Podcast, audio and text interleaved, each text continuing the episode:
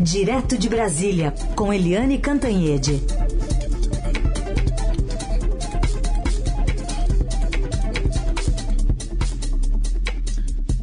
Oi, Eliane, bom dia. Bom dia, Sim, Carolina, ouvintes. Bom dia, Eliane, bem-vinda. Bom, uma forma de a gente analisar esses últimos dados do Datafolha é por meio da plataforma do Estadão Dados, né, a média Estadão Dados, que aí dá para ver melhor o desenho, né, de como está mantendo uma estabilidade o presidente Bolsonaro nessa casa de 31% e Lula deu uma subidinha. É, uh, o Lula, no agregador de pesquisas do Estadão, que pega várias pesquisas e tira a média, portanto é importante, porque cada pesquisa tem uma metodologia, etc. Então o Estadão pega a média, né? O Lula está com 46 pontos é, por cento e o Bolsonaro com 31%. Isso dá uma diferença de 15 pontos entre os dois candidatos. Ou seja, Lula está atravessando a campanha inteirinha é, como favorito às eleições de outubro de 2022. Né, o, a campanha do Bolsonaro e a presidência da República trabalhavam com uma reviravolta é, já a partir de junho. Não funcionou. Uma reviravolta a partir de julho. Também não funcionou. Aí eles começaram a dizer, ah, não, é agosto. Mas isso também é incerto e não sabido. Por enquanto, o que a gente tem é uma estabilidade bastante acentuada a favor do, do Lula. Pelo Datafolha, em maio, a diferença entre Lula e Bolsonaro era de 21 pontos a favor do Lula. Depois, em junho, 19 pontos e agora em julho, 18. Ou seja, é, é uma oscilação de um ponto para cá, um ponto para lá, mas está entre 21 e 18. É muito poderoso para você tirar isso em, nessa reta final até outubro. Além disso, os dados são todos muito negativos para o Bolsonaro, né? Porque na gestão, por exemplo, é, 45% reprovam a gestão do Bolsonaro e só 28 aprovam. Esse é o pior desempenho de um presidente a essa altura da campanha uh, à reeleição. Né? A gente sabe que todos os presidentes foram reeleitos. Fernando Henrique, Lula e até Dilma Rousseff, que logo depois teve o impeachment. Todos, mas nenhum era reprovado com 45%. E o Bolsonaro é. Também no, na rejeição. A rejeição do Bolsonaro é de 53%. O que, que é a rejeição? Quando o pesquisado diz, neste eu não voto de jeito nenhum. A rejeição do Lula também é alta, mas muito menor. Né? Então, do Bolsonaro é 53, a do Lula 36. Né? É, pela intenção de votos, né? A gente já falou do agregado, né? Uh, do agregador da, do, do Estadão, mas no Datafolha, na intenção de voto, 47 para Lula, 29 para Bolsonaro, e como eu já disse, 18 pontos de diferença. Né? Além disso, vamos pegar pelas regiões. Bolsonaro ganhou em todas as regiões em 2018, menos no Nordeste, que a gente sempre chama aqui na Rádio Eldorado de Bolsão Vermelho, onde o Fernando Haddad do PT ganhou. Né? Agora, nas pesquisas, o Bolsonaro perde em todas as regiões, é, exceto no Norte, onde ele empata com o Lula, mas o Norte é pequenininho, né? Tem... É, um eleitorado muito pequeno. No que interessa mesmo, no Sudeste, né, o Sudeste que tem 43% do eleitorado, ou seja, o Sudeste sozinho tem quase metade do eleitorado e é onde o Bolsonaro fez sempre campanha, né? Porque o Bolsonaro é, nasceu em São Paulo, mas ele faz política, ele tem base eleitoral no Rio de Janeiro e a diferença é de 15 pontos para o Lula. 43 para o Lula, 28 para o Bolsonaro. E no Nordeste, é, que tem 27% do eleitorado, mais de um quarto do eleitorado, a diferença pró-Lula é de 35 pontos. 59 Lula, 24 Bolsonaro. E nas duas regiões, o Ciro Gomes, que é o terceiro colocado, não chega a 10%. Ele tem, o Ciro tem 9 pontos, né, 9% no Sudeste, 8% no Nordeste. Então, é, cá para nós, as, a pesquisa foi muito favorável ao Lula e muito ruim para o Bolsonaro. Helene, eh, se a gente pegar os votos válidos, que no fim das contas é o que a Justiça Eleitoral conta na, na divulgação, essa mesma pesquisa do Datafolha mostra 52% para Lula e 32% para Bolsonaro, ou seja, vitória em primeiro turno, chance de vitória em primeiro turno. Como é que as duas campanhas estão trabalhando com essa possibilidade? Pois é, essa é uma boa pergunta, Heisen, porque deu 52% uh, pro, pro Lula entre os votos válidos, que são os que contam para definir, por exemplo, a vitória no primeiro turno, não é?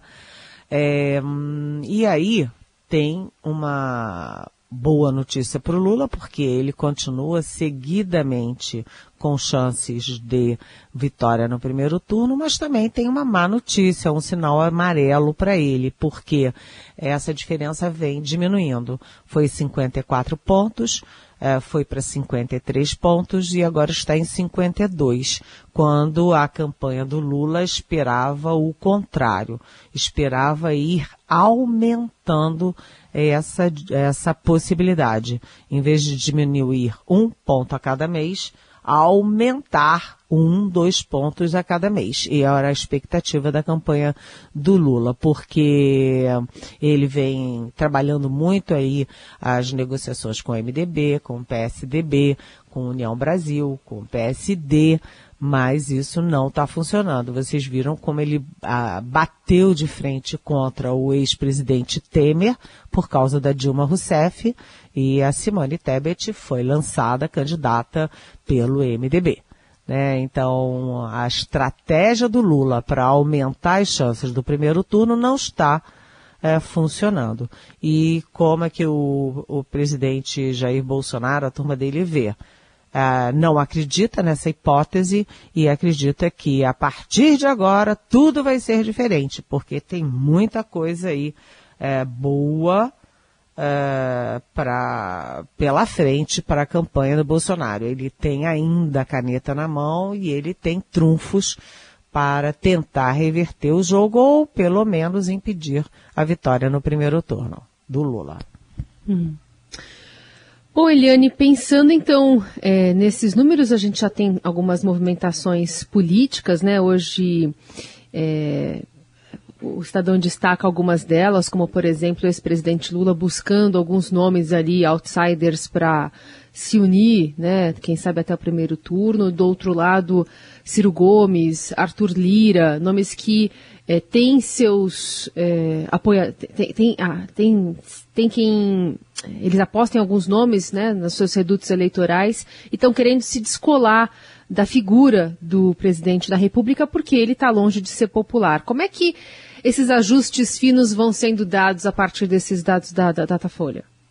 Olha, primeiro é essa manchete aí do Estadão de que o Arthur Lira, super aliado do presidente Bolsonaro, estava na convenção do PL com a camiseta do Bolsonaro, uh, e o Ciro Nogueira, que é o chefe da Casa Civil, que fez aí, está um, fazendo uma campanha cerrada pró Bolsonaro no Twitter, eles estão escondendo o Bolsonaro lá nos redutos deles. Por quê? Porque no Nordeste o Bolsonaro vai muito mal, é, eu acabei de falar, são 35 pontos pró, uh, pró Lula, né? Então, é, o que que o Ciro Nogueira ganha no Piauí, o que que o Arthur Lira ganha em Alagoas, é, grudando a sua imagem no Bolsonaro? Eles estão fugindo fugindo da imagem do Bolsonaro. E do outro lado, os candidatos nos estados vão se colando no ex-presidente Lula natural que isso aconteça, né? Os candidatos é, é, é, aquela coisa, né?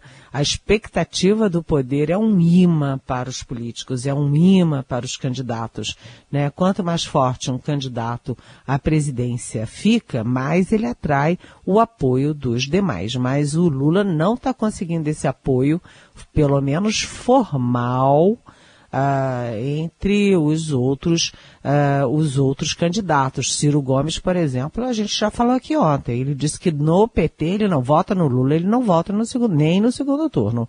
Agora, o Luciano Bivar, do União Brasil, tá, ele que pulou fora do barco da, do Centro Democrático, da Terceira Via, e lançou uma candidatura que todo mundo sabia que era fake, ele agora está retirando, há uma possibilidade do, do Luciano Bivar retirar essa candidatura fake para aderir já no primeiro turno ao Lula com aí com acordos para que ele possa disputar uma vaga na Câmara e depois disputar a presidência da Câmara. Mas eu também queria falar, sabe, Carolina e Heisen, que teve uma, já que a gente falou das más notícias para o Bolsonaro, né? A gente falou de várias más, más notícias para o Bolsonaro e boas notícias para o Lula. Eu queria falar que teve uma boa notícia para o Bolsonaro. É que ele aumentou significativamente o voto numa, num dos calcanhares de Aquiles da campanha dele. Ele aumentou o voto no eleitorado feminino, porque é, ele conseguiu crescer seis pontos no eleitorado feminino. Isso é super importante porque mostra a força da Michele Bolsonaro na campanha. Esses seis pontos é, de crescimento das mulheres, né, do eleitorado feminino na campanha do Bolsonaro, eh, vieram depois da convenção do PL, em que a, o grande momento, né, o ponto alto foi exatamente a Michelle Bolsonaro de verde, linda, desfilando para lá e para cá no palco com um discurso de pastora, né, de um discurso é, emocional, discurso religioso, falando a alma das mulheres. Isso colou, né, isso colou. E além disso, o Bolsonaro tem, como eu disse, tem trunfos na mão, porque, olha só, a economia foi turbinada pelo governo e a economia vai ensaiando uma reação, né? O mercado de trabalho está melhorando, o quer dizer, o desemprego está caindo e o emprego está aumentando, portanto, o preço da gasolina sofreu o segundo, a segunda queda né? Isso tem impacto para a classe média e no dia 9 de agosto começam a ser é, distribuídas aí as verbas da PEC dos 41 bilhões para a reeleição. Ou seja, o Bolsonaro ainda não jogou a toalha não, ele está lutando, lutando bravamente com os instrumentos que tem. É uma curiosidade da pesquisa Datafolha, aliás, foi exatamente essa, é que a curva do Lula inverteu quando se trata de gênero. Né? Pela primeira vez, ah, ele tem mais votos entre os homens do que, pelas mulher, do que das mulheres.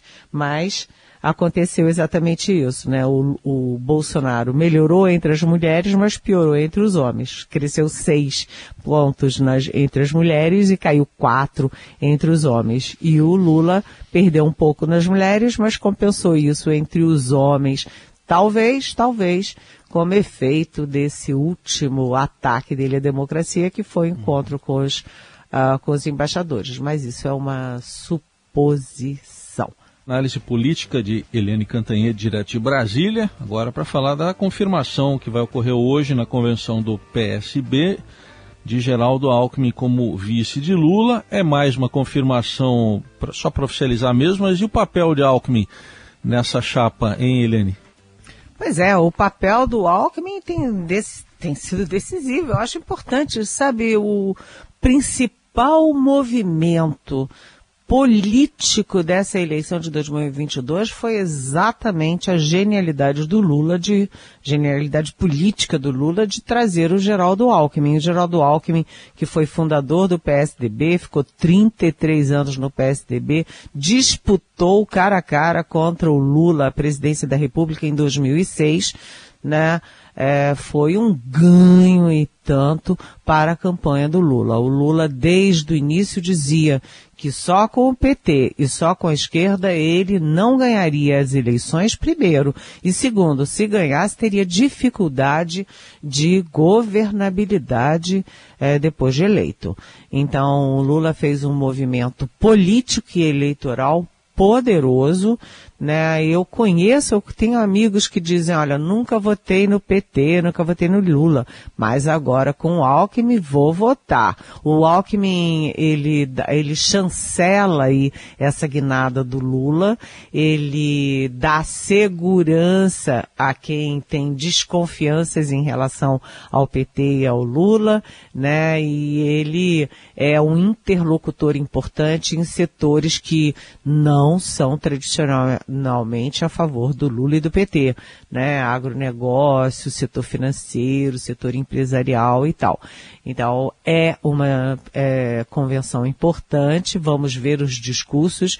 O Lula e o Alckmin não foram à convenção do PT, que optou por uma convenção protocolar, muito estranho, muito esquisito, numa a portas fechadas com um grupo pequenininho. A comparação com a convenção do Bolsonaro ficou ruim, porque a convenção do Bolsonaro teve milhares de pessoas, foi no Maracanãzinho, no Rio de Janeiro, uma grande festa, com a, a tal da a primeira dama, Michele, discursando e orando, e a do Lula foi a, a, Gleice Hoffmann, presidente do PT, sentada numa mesa com um punhado de petistas e lançando a chapa a Lula. Agora, o PSB vai fazer hoje à tarde aqui em Brasília, num hotel de Brasília, o lançamento festivo, digamos assim, da chapa, da formalização do, da chapa Lula-Alckmin. Agora, continuam os problemas, né? Porque o PT e o PSB estão quebrando pau ainda. Eles conseguiram a duras penas resolver os embrólios no Espírito Santo, onde o PT vai apoiar a reeleição do Renato Casagrande do PSB. Né? Resolveram também em São Paulo, né? onde o Márcio França retirou a candidatura e o PSB vai apoiar é, já está apoiando formalmente o Fernando Haddad do PT para o governo do Estado e também Santa Catarina, que o PSB apoia o Décio Lima. Mas continua um grande embrólio lá no Rio de Janeiro, né? Eles, o PT quer porque quer tirar o, o Alexandre Molon, e Alexandre Molon não quer sair de jeito nenhum, então continua um embrólio danado e aí o PT é, ameaça retirar o apoio a Marcelo Freixo do PSB e também continua grande, um grande embrólio no Rio Grande do Sul. Aliás, no Rio Grande do Sul, caramba, todo mundo briga com todo mundo. Né? E o Beto Albuquerque do PSB diz que não vai retirar a candidatura em favor do PT. Lá em Pernambuco, que é o estado natal do Lula, também é uma brigalhada sem fim. Né? É, tem que entrar na justiça para não ter foto do Lula com a Marília Arraes, aí, aí o PSB olha, é uma confusão. Então continuam tendo é, muitos problemas né, nos estados entre PSB e PT, mas hoje eles querem, né, os dois, o PSB, a cúpula nacional do PSB e a cúpula nacional do PT, querem fazer uma grande festa e ter foto para mostrar na campanha do lançamento do Alckmin como vice do Lula já que os apoiadores do presidente Bolsonaro, como conta a coluna do Estadão de hoje, estão de olho mesmo no 7 de setembro, né? Querem encher ali todo mundo para ser uma última pesquisa eleitoral. Vamos ver se também dá certo. Olha, você sabe que na, na agenda, Carolina, na agenda política, tem dois momentos grandes, né? Um momento é agora, 11 de agosto, quando você vai ter dois grandes movimentos no icônico, né, no histórico Largo de São Francisco. Vai ter uh, o lançamento oficial da, do manifesto uh, pró-democracia, um manifesto que já tem 350 mil assinaturas, né? Os organizadores estavam prevendo 300 assinaturas e estão com 350 mil assinaturas e depois o manifesto também em separado, mas na mesma direção pró-democracia, urna eletrônica, eleição da Fiesp e da Febraban né? Isso é 11 de agosto. E depois vem o 7 de setembro, que deixa todo mundo de cabelo em pé. Ontem, o ministro da Defesa, o general de quatro estrelas, Paulo Sérgio Nogueira de Oliveira, é, não apenas ratificou o documento, é, o compromisso democrático da OEA, mas também da, né, dos secretários de ministros da Defesa aqui do nosso continente americano, mas também fez um discurso bastante claro a favor da democracia endossando a democracia. Mas todo mundo tem medo não das Forças Armadas, tem medo é das tropas que o Bolsonaro armou entre civis. Então, 7 de setembro continua sendo assim de tirar o sono de quem tem responsabilidade política.